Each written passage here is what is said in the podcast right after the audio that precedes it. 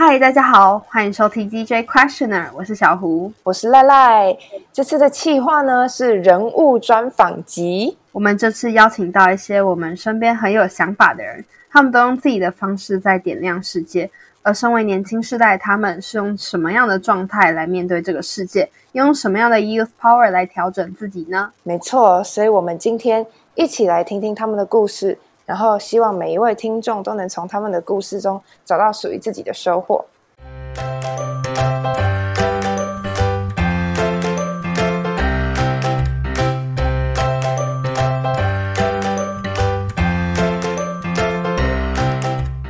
今天我们邀请到的讲者是北一女的高二生，她创办了北一女城市导览社，同时担任社长，而且自己本身对于教育。人权、民主跟转型正义有非常的关注，他也很喜欢透过写作来表达自己的想法，还有担任高中生看世界的专栏作家。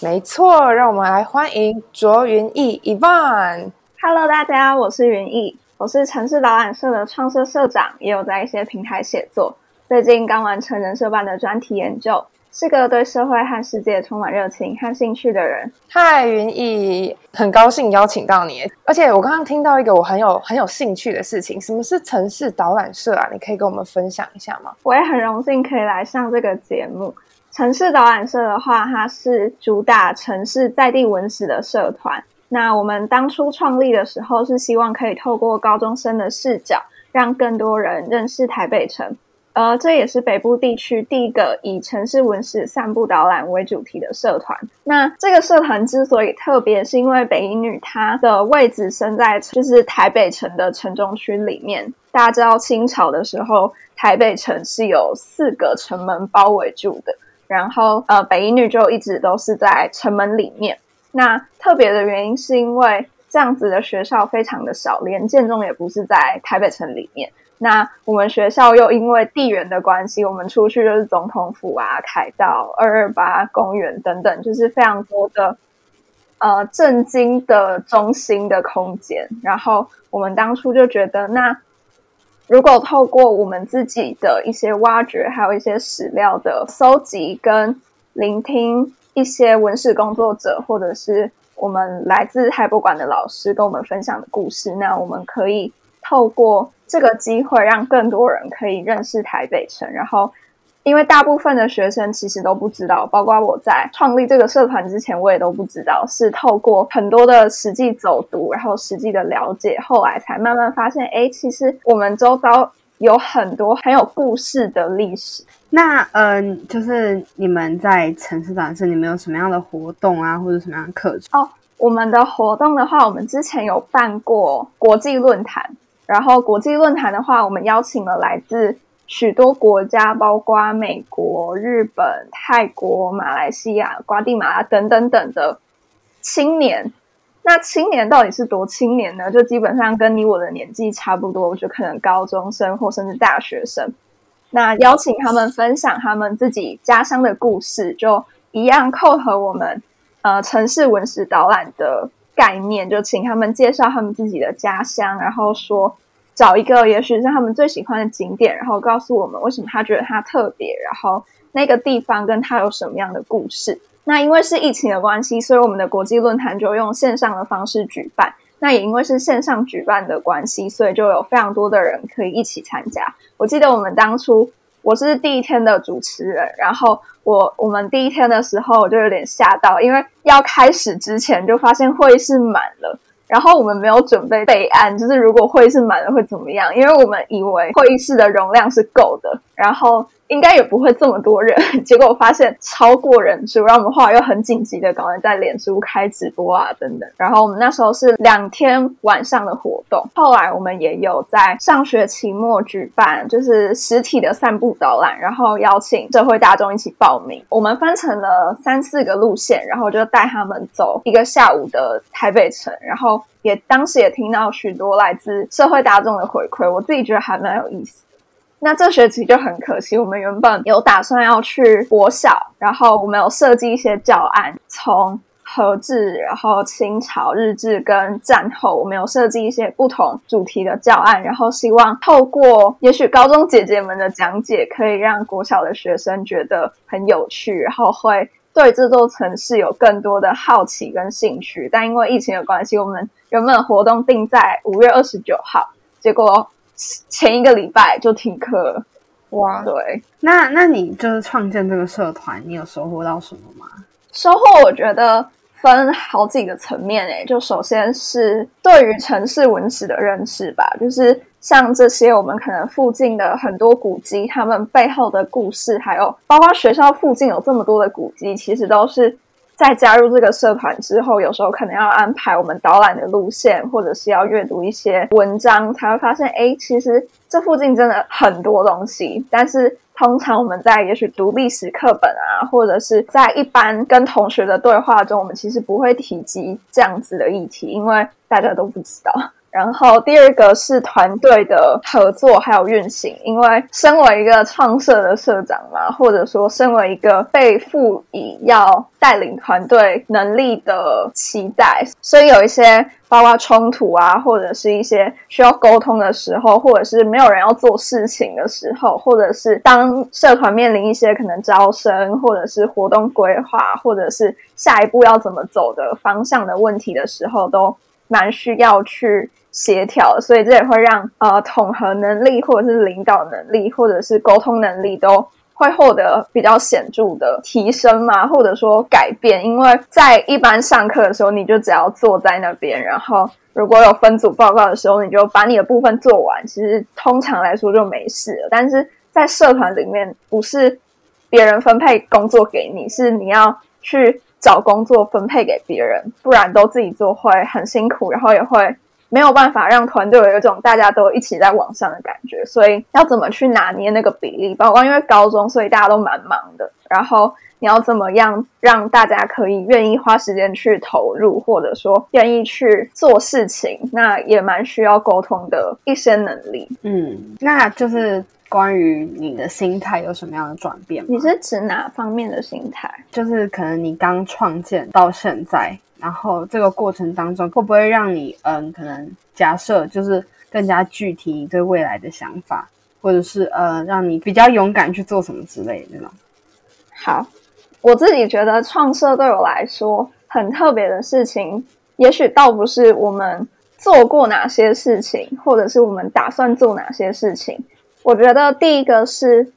我会发现。其实我们可以做到的事情很多，就是我们当初在创设的时候，也有一点想借着北女嘛，或者是借着大家比较会关注我们学校来去达到有点像抛砖引玉的效果。就是我们学校做出了这个社团，然后好像也办了一点活动，有一点曝光了之后，会不会有别的学校来跟进，一起去做这个？然后也许几年之后，我们可以。变成是几间学校的串联，就是我们也许在古迹日的时候，就可以几间学校大家一起介绍自己校园里面的古迹。因为其实我们学校里面有一栋楼，它叫光复楼，然后它有八十几年的历史。那其实像台北的许多其他学校，他们校内也有很有故事的建筑，但是通常的学生不会知道。再来就是后来给我的一种心态，比较像是。好好的把握每一个机会，跟不要想太多，他可能会达成什么事情，然后就去做。就是当你觉得那是你感兴趣的，或者是你喜欢的，你觉得有趣的事情，去做了之后，往往会有很多意想不到的结果。包括我的创设也是，我们一开始是因为在二零一九年底有一个 TEDx，应该是十周年的活动，然后当时就是台博馆。他们有呃接到 TEDx 那边的通知哦，就说他们想要办一个 TEDx Weekend，然后就请他们规划。那当初跟他们说，好像有上百位外国人要到那边，然后他们就想说要怎么办？就是他们的志工没有这么多人，然后台博馆那边会。就是本来就有外语导览志工，然后就是来自不同国家的学生，现在在台湾读书，然后他们对台湾历史感到有兴趣，就会去呃参加那个 program，然后就是当外语导览员这样，通常就是用英文介绍。那呃，后来就找了北一女的老师，然后老师再找找了一些学生，最后我们就用学生的方式分组，然后带好几位外国人去走不同的路线。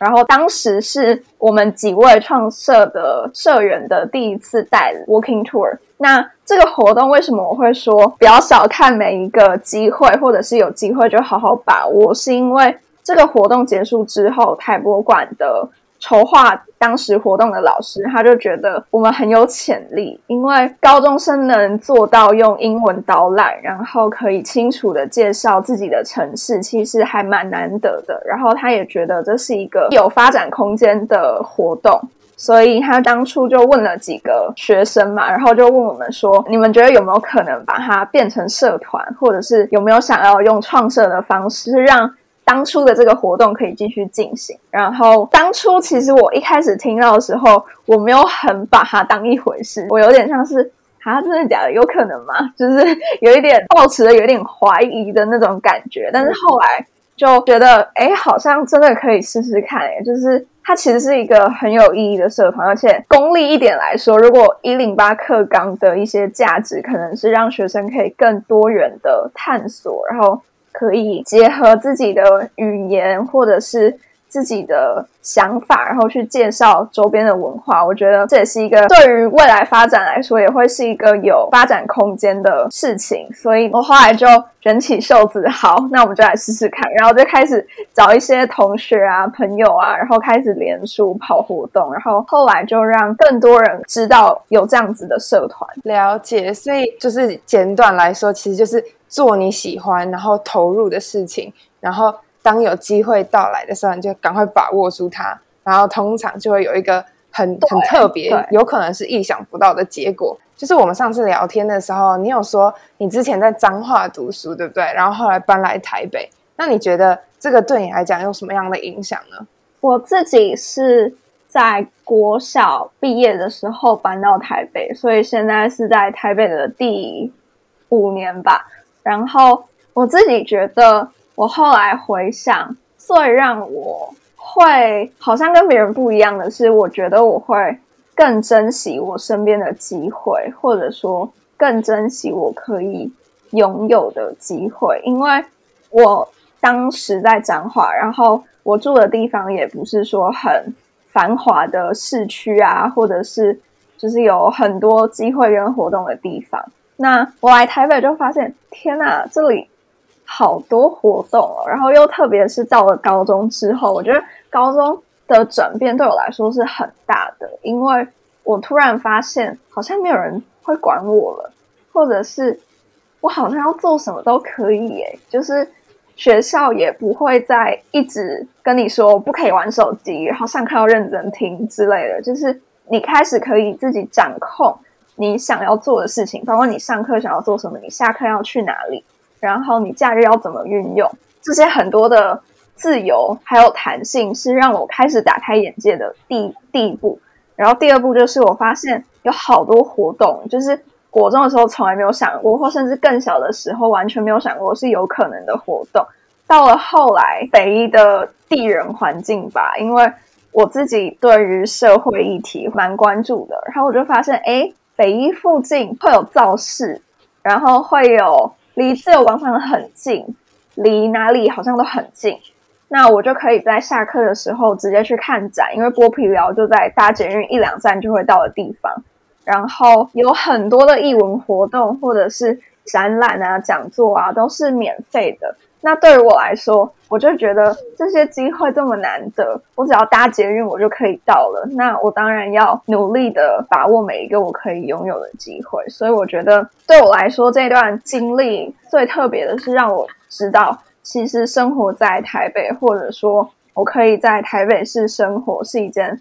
很值得珍惜而且很幸运的事情，因为。我有很多别人可能非常朝思暮想，但是没有机会在这个时间点达成的跟拥有的了解。所以其实你透过看展览跟或者是参加讲座来关注很多你在乎的议题，对吗？像是民主啊、人权啊，包含转型正义也是你关注的内容，对不对？那我有点好奇是什么启发你，或者是说让你关注这些议题的钥匙是什么？我觉得这一题的答复我跟上一题会蛮像的，就是首先是我发现这些机会很特别，然后又很多，我希望好好把握。再来是高中就开始可以多人的探索，然后第三个就是北一的很特殊的地理环境，然后还有它。在接触这些媒介的可进性，然后另外一个是我在一下的时候报名了一个中正纪念堂的转型正义的课程，然后在那个课程里面，我就听到了好多我以前都不知道，但其实它对于台湾的历史发展是很重要的历史。就是在整个课程之后，我就发现，其实我们学校附近，或者说。整个台湾社会是经历了很多很多不容易的，说抗争也好，说冲突也好，或者说机缘也好，才达成了现在我们觉得很理所当然的言论自由啊、思想自由啊这些东西。然后我就会觉得这些东西对我来说是很有意思的，而且我会想要对他们有更多的关注。了解。那关注了这些议题之后，你会有想分享自己想法，或者是想要发声的时候吧？那这种时候，你会用什么方式让你自己的声音被听见？我觉得有蛮多时候都会想要分享给更多人，就会想要让他们知道，其实有这些有意思的活动，或者是分享给那些他可能不住在台北，或者是他就算住在台北，他可能没有时间去跑很多展览啊，或听很多讲座。那我就会觉得，如果可以透过一个管道，让更多人可以知道这些事情的话，那我觉得很棒。所以我当初后来我就创了一个呃 Instagram 的账号，然后我就在上面分享我看到的展览，或者是我的一些想法，然后还有我感兴趣的议题。那后来就也很幸运的有获得蛮多的关注，对，然后或者是我有写在了台湾 Times，然后或者是高中生看世界，嗯哼，就是让。更多人可以透过我自己的媒介以外的地方去发现我关注的议题。也许表达的方式在我自己的账号跟在专栏里面就又不太一样。就是我在匿名的账号，我就可以更自在的说话，但是也许在专栏里面就稍微会有一点 censor 的感觉嘛，就会觉得那好像哪些措辞要小心一点，不然会有人觉得你太怎么样，太怎么样。但也是因为这样子的训练嘛，或者是这样子的在乎，所以让一个议题可能会被更多人可以接受，然后去关注它。那你觉得你在这个写作过程中，你自己收获啊，或者是心态上有什么样的转变？我觉得一开始没有想那么多，就是我觉得我在做很多事情的时候，都是先做再说，就是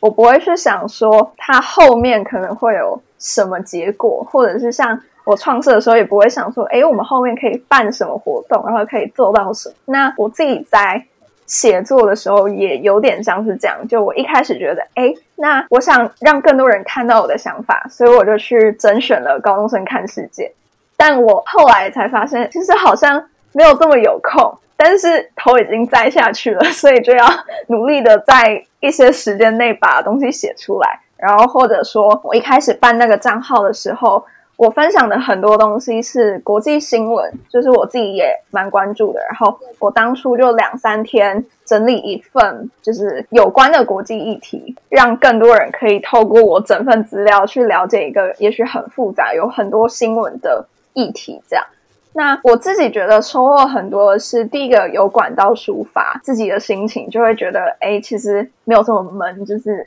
很多人是可以跟你共感的，或者是他们也关注这些东西。然后第二个是结识了更多有相同兴趣的朋友，就是有一些人后来可能在活动遇到啊，或者是在活动遇到之后，后面还有保持更多的联系，然后打造出更多的机缘，还有一些互动。包括我之前参加过一个办在国家图书馆的活动，然后那个活动就跟反送中有关系。那活动结束之后，就有呃香港研究社的社员来找我聊天，然后后来我也就有跟他们一起参加一些读书会，因为像香港研究社他们是台大今年创设的社团，然后就是里面也有很多是关注香港议题的学生，然后他们也都很愿意分享。我我到那时候才发现，哎，其实这条路上有很多人不是孤单的，但是。你要怎么样可以找到他们，就会是一个我觉得还蛮值得努力的方向。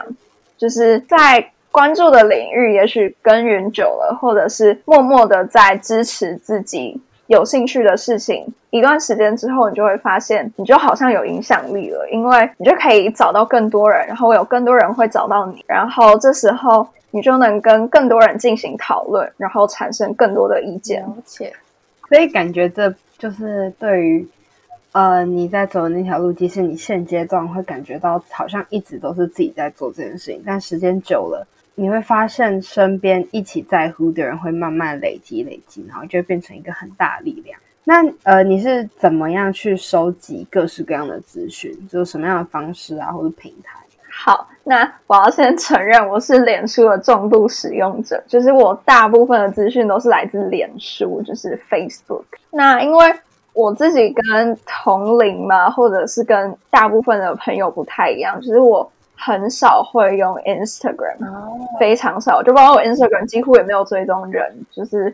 因为对我来说，我觉得 Instagram 比较像是很日常的 social media，然后上面就会有很多大家的日常生活啊之类的东西，但是我自己关注的就不太会是这些，应该说时间有限，所以我的排序就是让我感兴趣的东西可以更优先一点，所以我通常都是使用脸书。那为什么是使用脸书而不是 Instagram？Instagram 也有很多的公共议题的账号啊，但是对我来说，我觉得脸书我在看比较习惯，是因为脸书的发文你不需要一定要有照片，或者是你可以很及时三个字就发出去，然后它在转贴连接啊、文章等等的也很方便，就是你点进去就直接连接过去。但是在 IG 就你还要点到主页，嗯然后如果有很多篇就会很麻烦，所以。我通常比较常用的是脸书，而且因为我关注的比较多是可能公共议题或社会议题，那会对于这些议题有想法的人，也大部分是脸书的使用者，就是可能是二三十岁或甚至以上的人。那他们比较常使用的 social media 也是脸书。了解。那你是如何怎么样分配你自己的时间的？时间分配的话，这是个好问题，因为我也一直还在找就是平衡的点。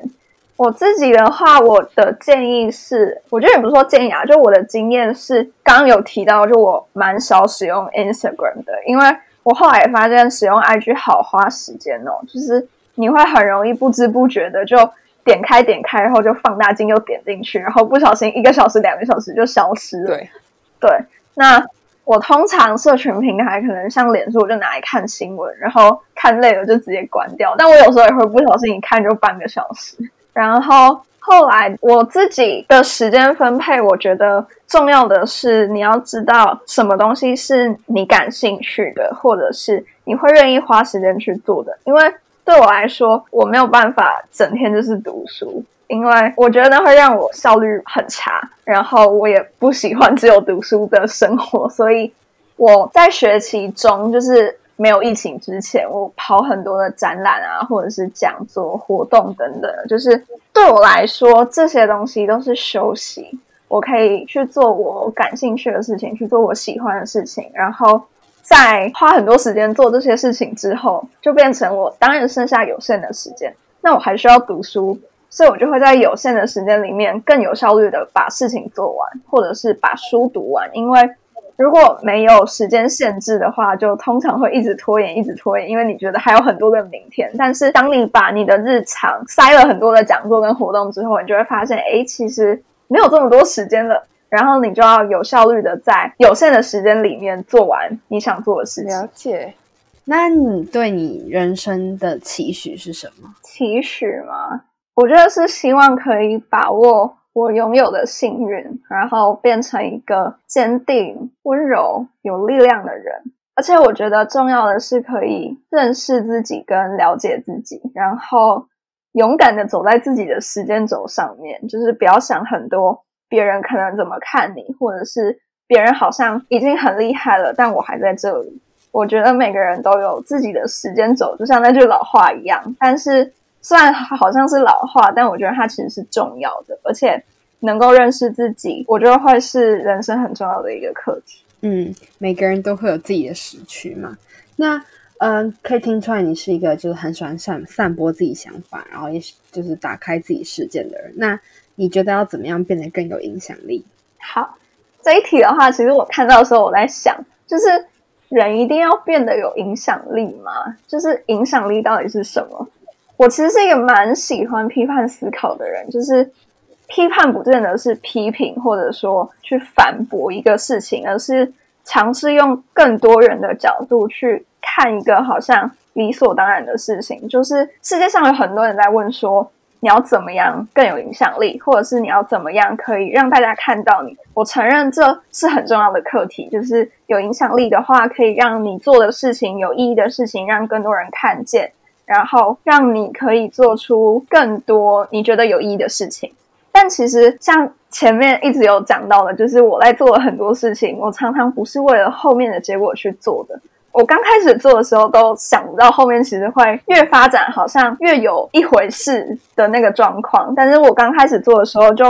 比较像是我纯粹觉得这件事情是有意思的，或者是有趣的，或甚至是有意义的，所以我选择走在我自己的路上，然后去坚持做我可以做的事情，跟我喜欢做的事情。那当无论有没有人关注你，自己都会去做的时候，我觉得。慢慢累积起来就会有影响力了。因为当自己无法说服自己，只是为了掌声或者是为了别人的眼光去做事的时候，好像也很难说服人。就是会觉得好像没有那么真诚，或者是你做出来好像只是为了让更多人看到。那我反而觉得扎扎实实的做自己喜欢的事情，然后做自己可以做的事情，那慢慢的。你就会发现自己慢慢的有了自信，然后有了自信之后，就会有人关注你也关注的事情，或者是你就会找到同样关注你关注的事情的人，那这样子就会慢慢的越来越有影响力。所以，嗯，你的观点来看，影响力是就是自然而然，你只要做好你自己呢，有一天你的影响力就会慢慢变变得越来越大。那你觉得你的 youth power 是什么？就是让你一直不断前进啊，不断去接触不同事物的那个力量是什么？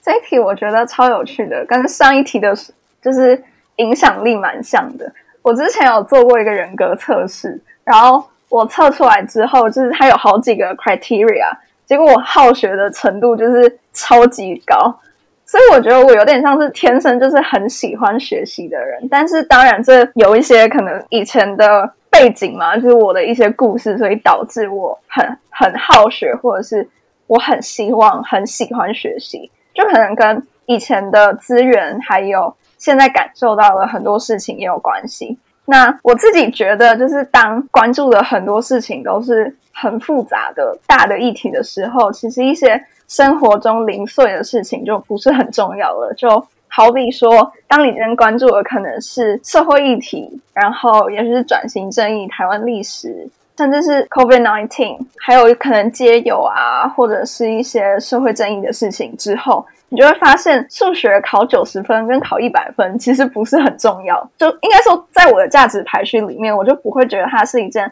很重要的事情。所以我在学习上面嘛，我的态度也比较像是，我知道我有学到那就可以了，就是。我没有打混，然后把该学的东西都丢到后面。我还是有在照我自己的步调在学，然后我知道我有跟上。那其实对我来说，有没有考到一百分，或者是有没有真的很高的成绩，我就觉得它不是在我的价值排序上面就没有很重要。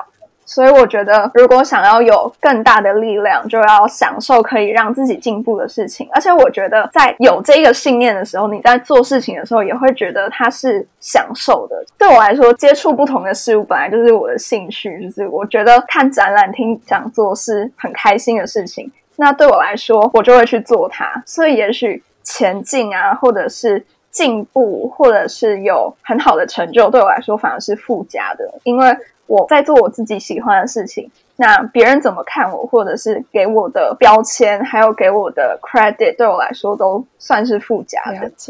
那你觉得，身为年轻世代的我们，要怎么样去点亮世界？多多探索，寻找自己，勇敢向前走吧！太棒了，谢谢云逸的分享，谢谢云逸。如果你喜欢，如果你有话要说，欢迎在 Apple Podcast 留下你的心和评论，私讯 Instagram 账号或是 email 我们，让我们听见关于此集讨论的内容或是你的声音。这里是 DJ Questioner，给世界一个温柔质疑的余地。那我们下次再见喽，拜拜，拜拜拜。